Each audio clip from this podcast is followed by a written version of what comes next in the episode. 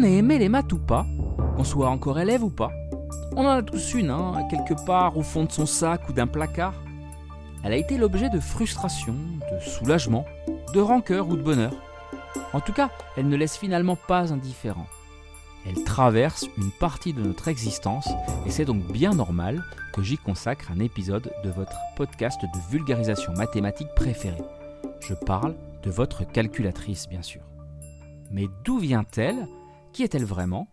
On en parle aujourd'hui sur Math en tête. Votre histoire personnelle avec une calculatrice commence probablement avec le mot soleil. Ouais, c'est pas faux. Vous savez, vous tapiez 713 705 et vous retourniez la calculatrice pour lire à l'envers. Mais la grande histoire, elle, commence bien plus tôt.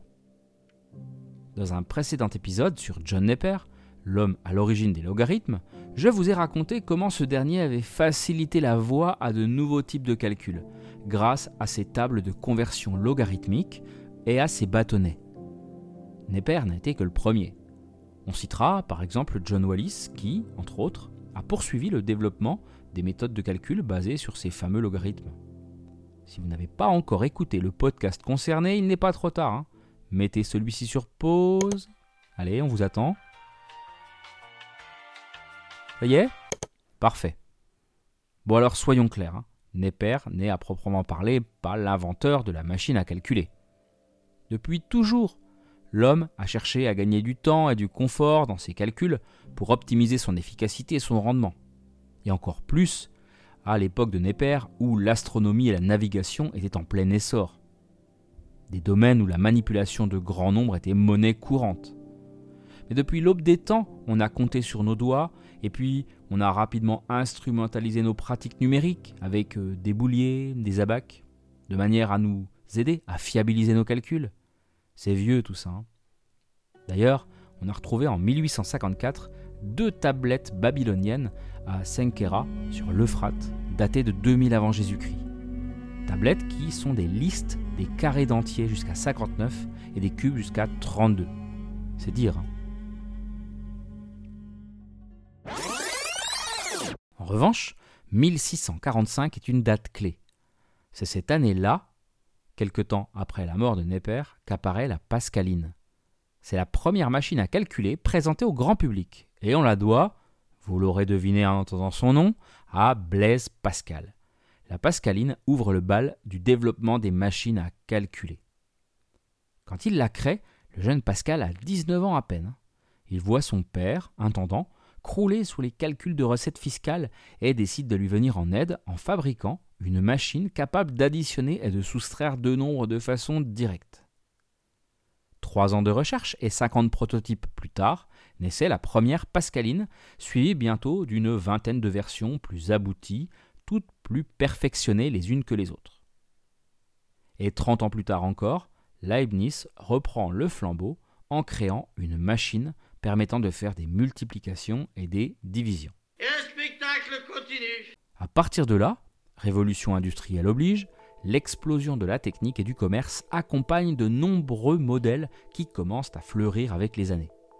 Charles Babbage, au début du 19e siècle, eut l'idée de repartir du modèle de Leibniz, mais de lui adjoindre la possibilité d'effectuer des opérations tout en suivant un programme. Hmm, ça lorgne sévèrement sur notre ordinateur actuel tout ça. Entre 1820 et 1940, des milliers de brevets sont mis sur le marché. Machines mécaniques, manuelles ou à moteur font leur apparition. En 1901, les premières machines à 10 touches naissent aux États-Unis, vagues ancêtres de nos calculatrices modernes. Le souci, c'est que tout cela coûte très cher. L'ordinateur, cousin de la calculatrice, suit une trajectoire un peu analogue, hein, le volume en plus. Pour toutes ces raisons, ce qu'on appelait à l'époque calculateurs étaient avant tout des gens employés à vérifier laborieusement à la main des calculs très complexes et fastidieux. Je vous renvoie d'ailleurs au podcast Les supercalculatrices de la NASA que j'ai réalisé il y a peu et qui fait référence à ces petites mains au rôle ô combien vital mais souvent méprisé. Mais en 1948, la Curta une calculatrice mécanique révolutionnaire vient bouleverser le cours des événements. Portative, elle permettait de faire une multitude de calculs très rapidement. Cette espèce de gros moulin à poivre avec sa manivelle sera utilisée jusqu'en 1970, année de la mise sur le marché de la calculatrice conventionnelle qu'on connaît aujourd'hui. La miniaturisation passe par là. Texas Instruments, TI pour les intimes, la firme américaine, sort la toute première calculatrice électronique en 1972. Quelques années plus tard, c'est au tour d'HP, Hewlett Packard, avec sa machine programmable. Casio, au Japon, se place également sur le marché. Les géants sont là, c'est une nouvelle ère qui commence. Bon, ça, c'est pour la grande histoire. Mais la petite, la vôtre, la mienne, une calculatrice, ça n'est pas un grippin. Hein. Il y a souvent un petit supplément d'âme là-dedans. Et je ne peux m'empêcher de me demander, là, quel genre d'utilisateur êtes-vous? Ou étiez-vous? Que représente votre calculatrice pour vous?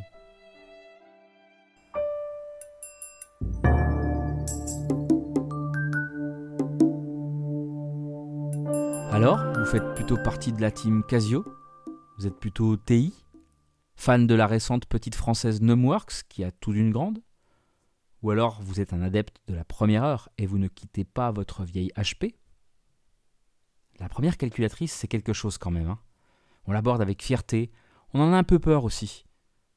Elle symbolise la puissance et la fiabilité, alors qu'elle ne devrait pas. Facile de la mettre en défaut avec quelques calculs bien trouvés. Ça permet un peu de la désacraliser en plus.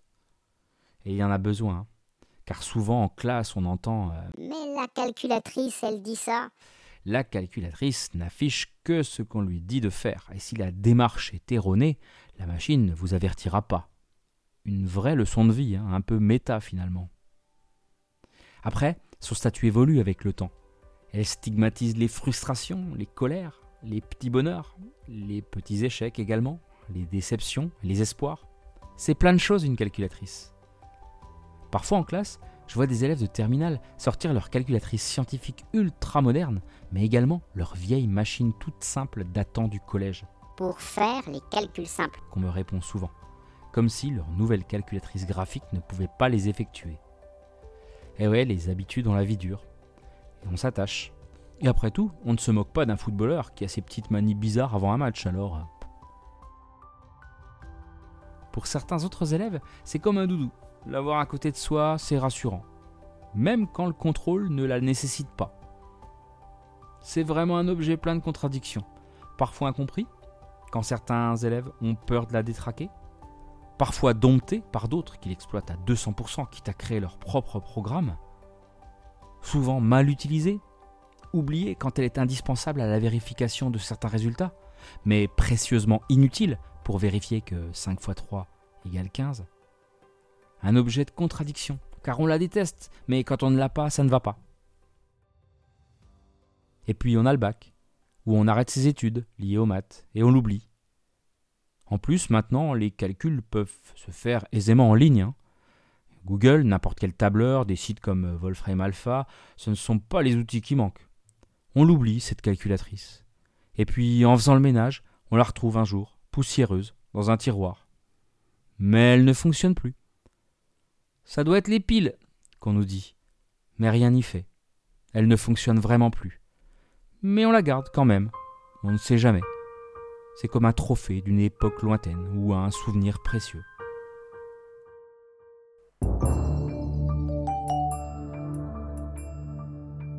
Voilà, c'est la fin de ce nouvel épisode. Vous continuez à débarquer sur ce podcast et c'est un grand bonheur pour moi. Merci pour votre écoute et pour votre fidélité. Parlez de en tête à Gérard, votre oncle garagiste, à votre voisine podologue ou à votre neveu en classe de seconde. C'est là la vocation première de cette émission. Parler de mathématiques de manière abordable au plus grand nombre. Si vous possédez encore une vieille Casio FX 7000G ou une Texas Instruments Galaxy 10, n'hésitez pas à mettre 5 étoiles et un commentaire sur Apple Podcast, Spotify ou autre. Sinon, bah faites-le aussi. Le fait de soutenir mon travail m'aide beaucoup et permet à l'algorithme de recommander l'émission à celles et ceux qui ne la connaissent pas encore. Bon allez, Je vous laisse filer et remettre de nouvelles piles dans votre vieille calculatrice. Vous y trouverez peut-être des souvenirs coincés entre deux touches. Portez-vous bien et à très vite pour une nouvelle aventure mathématique.